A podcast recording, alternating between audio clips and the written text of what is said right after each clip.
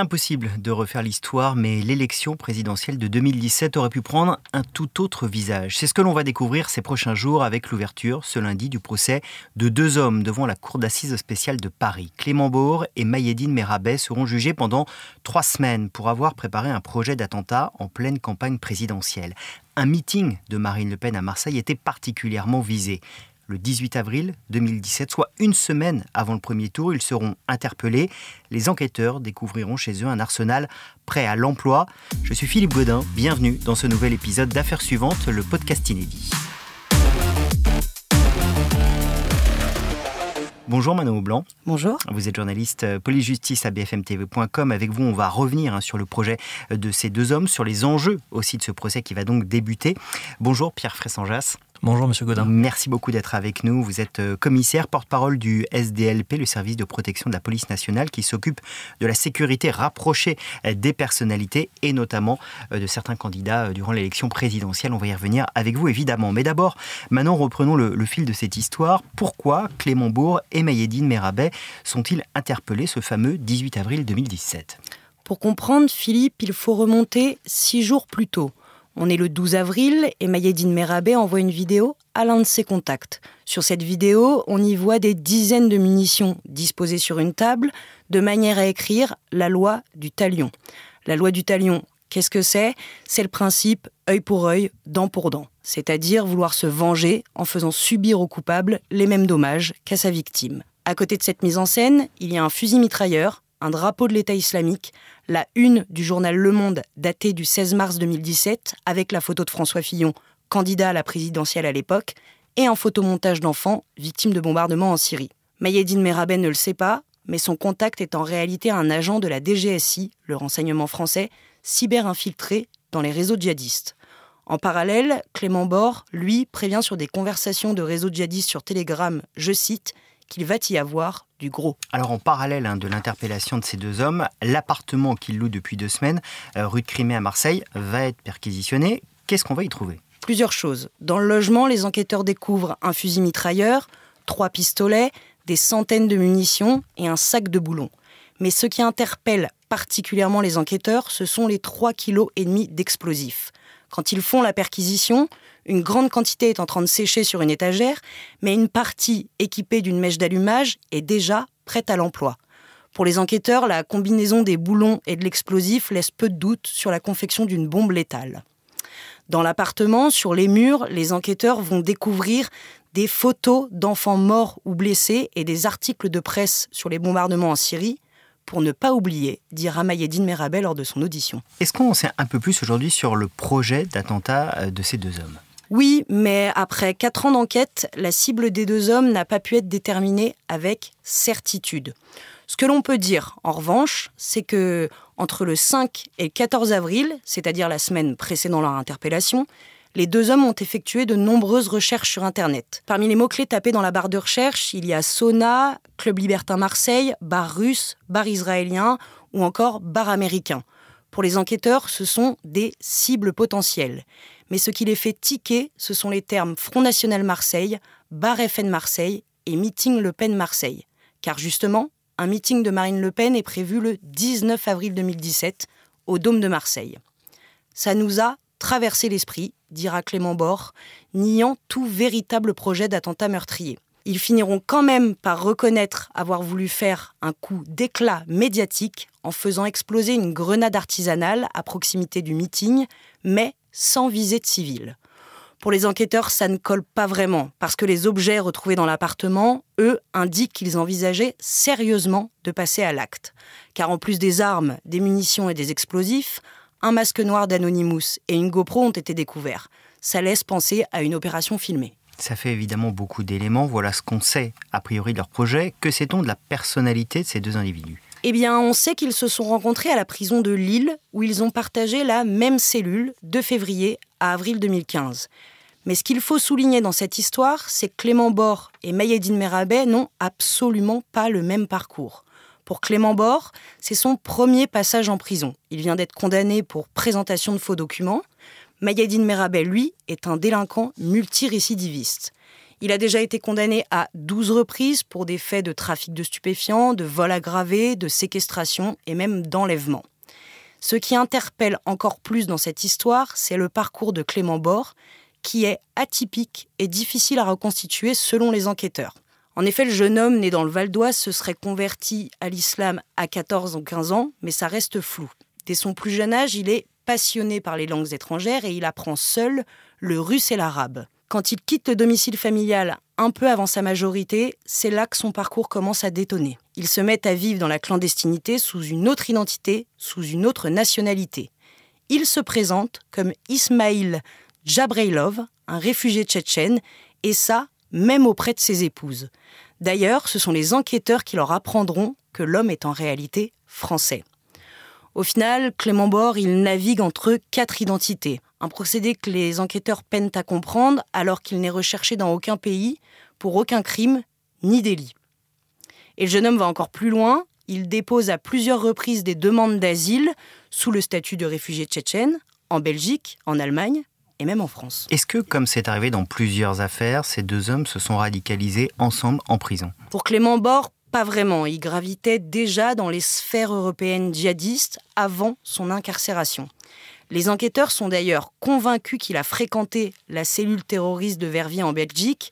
Vous savez, c'est celle d'Abaoud, le chef des commandos du 13 novembre, et qu'il a été en contact en Allemagne avec Anis Amri, l'auteur de l'attentat au camion sur le marché de Noël de Berlin en 2016. Un expert psy dira de Clément Bord que le salafisme chez lui relève d'un idéal névrotique obsessionnel. Pour Mayedine Merabet, en revanche, c'est en prison qu'il s'est radicalisé et tout particulièrement au contact de Clément Bord. Son codétenu lui parle arabe, lui apprend la langue, lui récite le Coran, à tel point que l'administration pénitentiaire soupçonne un risque d'endoctrinement et finit par les séparer. Lors de ses auditions, Mayedine Merabet dira d'ailleurs que Clément Bord est la première personne à l'avoir mis dans le bain de l'islam radical. Est-ce qu'on sait si c'est en prison qu'ils ont euh, imaginé, préparé euh, leur projet d'attentat? Non, on ne sait pas. Ce que l'on peut dire en revanche, c'est qu'ils ont repris contact en octobre 2016 via les réseaux sociaux. À partir de ce moment-là, les deux hommes vivent ensemble à Roubaix dans un appartement loué par Merabet. À l'époque, il est suivi par les services de renseignement pour des soupçons de radicalisation.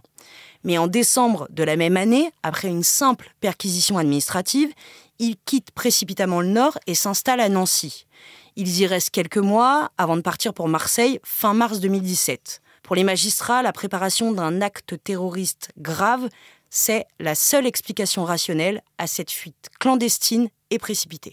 Merci beaucoup maintenant pour toutes ces explications qui évidemment interrogent sur le parcours de ces deux hommes. Ce sera au cœur de ce procès.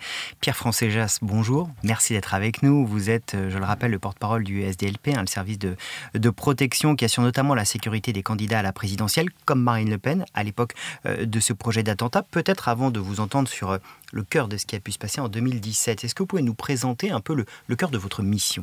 Alors, le service de la protection est, effectivement en, charge de la protection rapprochée des, personnalités, notamment des personnalités politiques. On, travaille euh, avec à peu près 6 à 700 fonctionnaires au quotidien euh, qui sont en charge de ces protections rapprochées. On protège à la fois des personnalités de la sphère politique, mais aussi de la sphère civile, voire euh, de la sphère religieuse. On est amené aussi parfois à protéger des journalistes, comme ce fut le cas il y a, il y a quelques temps. Comment définit-on une personne à protéger? Alors, la personne à protéger euh, va être définie selon un indice de, menace, c'est-à-dire que euh, l'unité de coordination de lutte antiterroriste, qui appartient à la Direction générale de la sécurité intérieure, va rendre une évaluation de la menace. Et c'est le ministre d'Intérieur, à partir de ces éléments-là, euh, qui va décider ou non d'accorder une protection à, la personnalité. Cette protection, elle est visible, elle est invisible, elle est discrète? Alors, on a plusieurs process, on travaille parfois avec beaucoup de visibilité, même si on essaye d'être discret, mais quand vous avez 5-6 euh, officiers de sécurité avec euh, des costumes cravates et, des oreillettes, c'est plutôt visible. Mais on a aussi des process euh, plus discrets que je tairai ici, par souci d'efficacité, mais qui, qui relèvent donc de la sphère confidentielle, mais qui sont assez efficaces aussi. Quand on est dans une époque de campagne présidentielle, il y a évidemment un enjeu pour le pays. Est-ce que la menace, elle s'intensifie? Est-ce qu'on travaille particulièrement quand on a affaire à des candidats à une élection présidentielle? Il faut savoir que pour ces, candidats à l'élection présidentielle, euh, la protection est de droit, c'est-à-dire qu'un mois euh, à peu près environ avant le premier tour du scrutin, une fois que les, signatures sont acquises et, que le, candidat est se préparent à l'élection présidentielle, on accorde de, de, droit cette protection. Néanmoins, parfois, certains candidats la refusent, libre à eux de la refuser. En tout cas, par principe, tous les candidats à l'élection présidentielle sont protégés par nos services. On a des candidats plus exposés que d'autres, j'imagine, avec des évaluations, pour reprendre votre terme, et, la façon dont ça se déroule, qui sont plus intenses sur certains que sur d'autres? Absolument. Alors, on travaille vraiment en, étroite collaboration et en fonction de l'indice euh, qui est, rendu par l'unité de coordination de la lutte antiterroriste. Et à partir de cet indice, on adapte nos process euh, en fonction de l'état de la menace, qu'elle soit euh, terroriste, mais aussi de manière plus générale d'ordre public, voire liée aussi à la criminalité organisée. Pour qu'on ait une idée, ça peut aller d'un agent à combien? 4, 5 pour euh, une personnalité politique qui, est candidate? Alors effectivement, on a des, dispositifs euh, variables selon, euh, selon ces critères, les critères que je viens de, dénoncer. parfois, on a aussi des, dispositifs plus étoffés, plus que vous avez cité un effectif, mais ça va parfois beaucoup plus, beaucoup plus loin et c'est beaucoup plus étoffé. Mais là aussi, je, je m'abstiendrai de rentrer dans les détails il faut garder évidemment quelques secrets. 2017, euh, est-ce que c'était une période particulièrement euh, sous tension? Est-ce que c'était une période où il y avait une surveillance particulière? Alors, d'abord, on est euh, à peu près un an et demi après les, attentats de novembre 2015, donc il y a une, tonalité et un contexte particulier. Et puis, de manière plus générale, les, campagnes présidentielles sont toujours un moment particulier pour nous, puisqu'on est amené à, protéger, comme je le disais, tous les candidats à l'élection présidentielle, euh, parfois, ce sont aussi des, candidats qui n'ont pas l'habitude aussi d'avoir un tel dispositif autour d'eux. Et puis, il y a aussi un focus médiatique très important, une visibilité euh, très importante dans, les médias, ce qui renforce aussi un petit peu plus euh, la difficulté de l'exercice. Manon retraçait très bien la manière dont, la DGSI suivait ces deux hommes. Et il y avait euh, un agent infiltré, celui qui a reçu les vidéos. Est-ce que vous, vous êtes au courant de tout cela? Est-ce que vous êtes au courant d'une menace qui se rapproche sur Marine Le Pen? Est-ce que vous êtes au courant qu'il y a des individus suivis? Quels sont vos liens avec la DGSI à ce moment-là?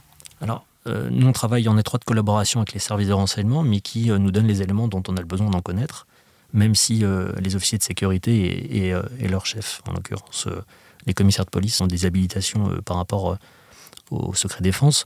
Euh, la DGSI nous donne, nous donne pas spécialement les, éléments. C'est, c'est vraiment la sphère confidentielle du, service de renseignement. Je vous l'ai dit, on, a un indice de menace et on se base vraiment sur cet indice qui est rendu par les services de renseignement, mais parfois on n'a pas spécialement de plus amples détails. Sans avoir les détails, est-ce que cet indice d'évaluation est, est réévalué en permanence et est-ce qu'on vous dit là sur telle personne, en l'occurrence sur Marine Le Pen, vigilance accrue?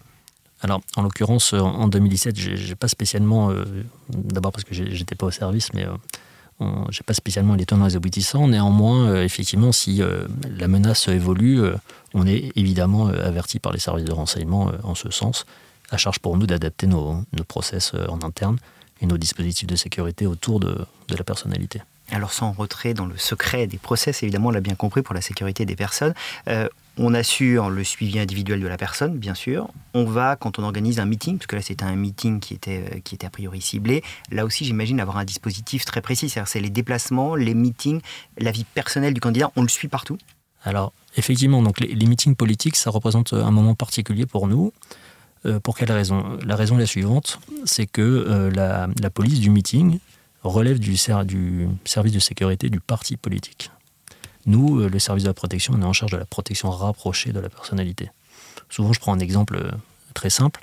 Si vous avez une, bagarre entre militants au fond de la salle, à partir du moment où il n'y a pas un péril grave et imminent, les fonctionnaires du service de la protection n'interviendront pas, puisque l'intégrité physique de la personnalité n'est pas remise en question. Néanmoins, euh, on travaille évidemment en étroite collaboration avec ces services. On a un cahier des charges très précis avec des exigences euh, à charge pour le, service de sécurité du parti politique euh, de rentrer dans ce cahier des charges et de nous faciliter aussi un petit peu la manœuvre sans donner de nom et citer de parti, c'est ce que ça se passe toujours bien. Il y a des candidats, on le sait, ou des personnalités qui sont plus ou moins à l'aise avec la sécurité et qui n'ont pas forcément envie d'une grande collaboration avec vos services. Je ne peux pas vous laisser dire ça. Je pense que les, les personnalités protégées sont, sont, très sensibles à leur protection.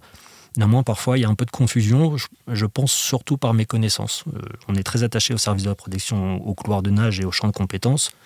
Le champ de compétences du service de la protection est très précis, hein, la protection rapprochée.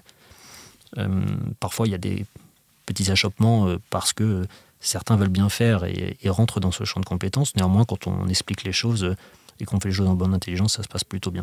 Est-ce qu'avec le temps, la menace s'est complexifiée parce qu'elle est d'origine peut-être plus diverse, parce que euh, ceux qui projettent ce type d'attentat sont peut-être plus aguerris qu'ils ne l'étaient? Est-ce que la menace, elle a augmenté et elle s'est complexifiée pour vous à traiter? Alors aujourd'hui, au service de la protection, on a plus d'une centaine de missions au quotidien. Euh, par le passé, ça a été fluctuant, mais effectivement, on est plutôt dans le haut de spectre en termes d'intensité. Il ne vous échappe pas que le contexte euh, sociétal est compliqué. Euh, la menace terroriste est très prégnante, comme on a pu le voir avec le, relèvement de la, de la vigilance euh, contre les attentats la semaine dernière. Donc on s'adapte par rapport à ça. Euh, on, adapte aussi nos, techniques et nos, process par rapport à cette, intensité et puis par rapport au nombre de personnes qu'on doit protéger. Quand on bascule, puisque vous y faites référence, en état d'alerte urgence attentat, euh, automatiquement pour vous, ça veut dire que le nombre de personnes à protéger va augmenter, qu'il va falloir plus d'agents? Là encore, on se fie aussi euh, par rapport aux, éléments que nous donnent les services de renseignement, mais effectivement, euh, on a connu des, contextes plus paisibles. actuellement, on est très mobilisé, les services, de protection et les fonctionnaires du service de protection sont très mobilisés sur une diversité de missions, en France comme à l'étranger, j'insiste beaucoup et euh, en permanence, c'est-à-dire 24 heures sur 24, 7 jours sur 7 et 365 jours sur 365. Merci beaucoup Pierre Fressanjas d'avoir été euh, avec nous pour répondre à toutes nos questions. Merci Manon Aublanc. Évidemment, affaire suivante, le podcast inédit, c'est à retrouver sur le site de bfmtv.com et sur toutes les plateformes de podcast. À la semaine prochaine.